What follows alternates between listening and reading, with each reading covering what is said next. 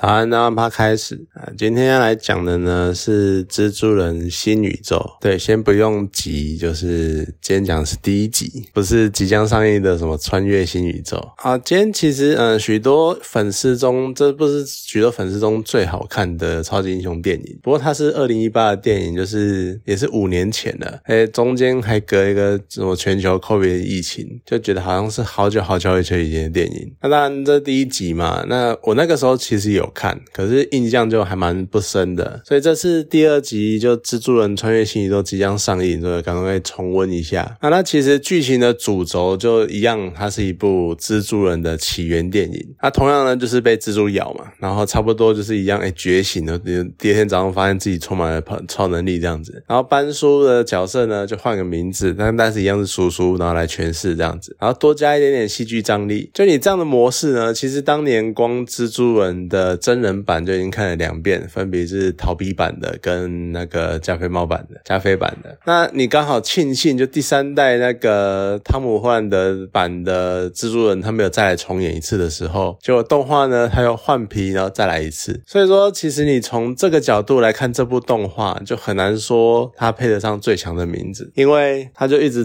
还是一样照章要重复重复来嘛，就是一遍一遍这样子。可是呢，动画最有趣的部分在于说，它带入了多重。宇宙这个概念，因为其实，在重看这部动画的现在，这个二零二三年，就多重宇宙在超级英雄中已经是 还蛮普遍的概念了。所以我也忘了，就是这个动画是不是在整个超级电影、超级英雄电影热中第一个讲述这个概念的作品。可是至少。我觉得，我记得他在刚上映的时候，这还是一个蛮新奇的点子，就多多少少好奇，是不是因为索尼重拍了太多次蜘蛛人，所以他终于想到我可以用这个方式来延续蜘蛛人宇宙。就我拍了很多很多版本嘛，诶那好像把每个版本当做一个多重宇宙这样子，我就可以把它们串在一起这样。尤其是动画中呢每一个蜘蛛人他们出场，他们都要来一次背景介绍，就充满那种很浓的自嘲的意味，就直接开始多重宇宙，这样我以后就不用一直。在我再说最后一次的，就就像电影台词一样。那此外呢，令人家还有惊艳的地方，还有就是整个电影动画的那个表现方式，就来自不同宇宙的角色呢，他们可以用不同的画风来呈现，像是有黑白画风啊，或者是呃可爱的日本动画风啊，或者是日本美国以前的那种传统的漫画风，然后还有现比较现代的那种 CG 动画形形式，然后角色对话框呢，可以带进那个漫画的分页风。格，甚至于是各种撞声词啊，或特效线之类的，然后让整个超英的漫画迷啊感到很非常熟悉的亲切感。其实长久以来，就就算是 CG 动画技术已经非常的发达，你每次看到那种游戏画面或电影画面，你都觉得说这是真人还是动画这样子。就他们那种电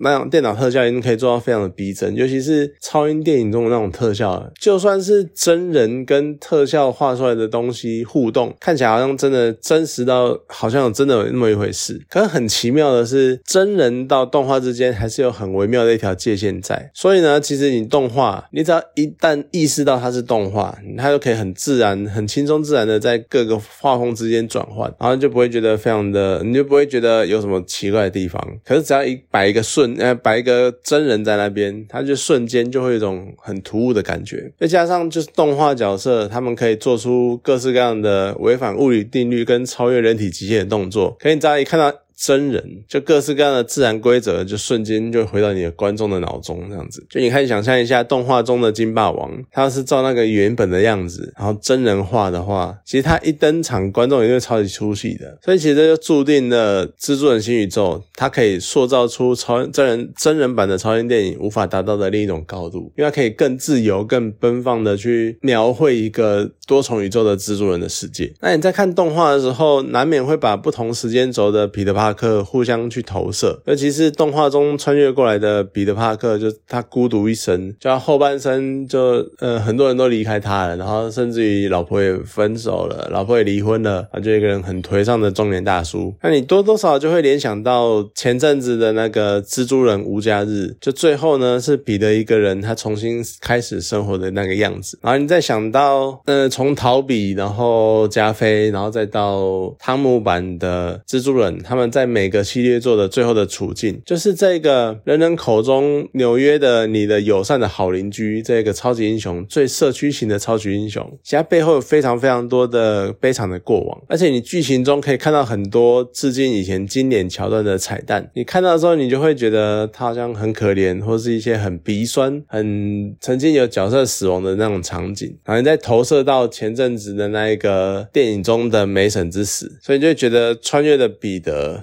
当穿越彼得看到梅婶的那一幕，就会让人家让我眼眶泛红，就觉得很感动。这样，然后这次动画的主角就是迈尔斯·莫拉斯，就我觉得光看他能够承接彼得蜘蛛人那种超高人气，你就可以看到他是一个非常成功的角色。甚至我觉得可能是近年那个政治正确风潮里面塑造最成功的黑人角色。虽然说，呃，蜘蛛人黑宇宙，呃，新宇宙 都讲成黑宇宙，蜘蛛人新宇宙中他的角色成长模式几乎跟。彼的蜘蛛人一模一样，可是剧情呢，利用了多重宇宙的概念去重呃淡化这个重复的感觉，就好像因为是多重宇宙，所以大家的成长曲线相同是很正常的事情。然后呢，利用开场蜘蛛人死亡那个冲击感，就让观众没有去意识到这件事情，而且作为推动剧情跟让迈尔斯成长的契机，所以让他的蜘蛛人之旅添加了一些那种传承传递给下一任的那种感那种意味。就很喜欢迈尔斯他第一次哈。他他在地下室，然后看到彼得的那个蜘蛛装的时候，他的脸是映照在胸口的位置，然后他是一个仰望面具的样子。然后到后来呢，他终于决心成为蜘蛛人，然后去选择要去改造蜘蛛装的时候，迈尔斯的脸去跟面具叠影的，就那是一种心灵成长的那个样子，就他从一个只能仰望蜘蛛的人，然后变成他就是蜘蛛人的那个意象，我觉得很有趣，很棒。不过呢，然后重看一就重看一遍，你才会。被再度提提醒，就原来当时的片尾画面，它其实已经预告了，就是会有第二集哦，然后出现了一个角色，然后是来自，反正他们每次都什么几年几年代的宇宙，几年代的宇宙，反正就是好像是二零九九之类的吧，可能可能说不定也快了。然后看着最后呢，它就是一个迷因的彩蛋，就是二零九九的人，然后穿越到可能第一代一九九九啊一九六七年的样子吧，然后去那个电视动画里面，然后去跟那个时候的蜘蛛人。指来指去，那是一个蛮经典的迷音。就你可以看，或许接下来这一集的那个蜘蛛人穿越新宇宙，它会充满各式各样令人惊喜的那种致敬或者是迷音片段吧。不过呢，其实在看这个资料的时候，在维基我已经被丢了一个核弹级的超级大的大雷，就感到有点不爽。不过没办法，是自找的嘛，谁叫你就要去翻维基。好了，不过我还是很期待就看到第二集，因为听说也是一片好评，就希望它能够维持这水准，甚至于是。超越，毕竟现在超英电影有一种疲惫感，那希望能够画出一个新的高度。这样好了，今天这部电影呢就讲到这边，好，谢谢大家。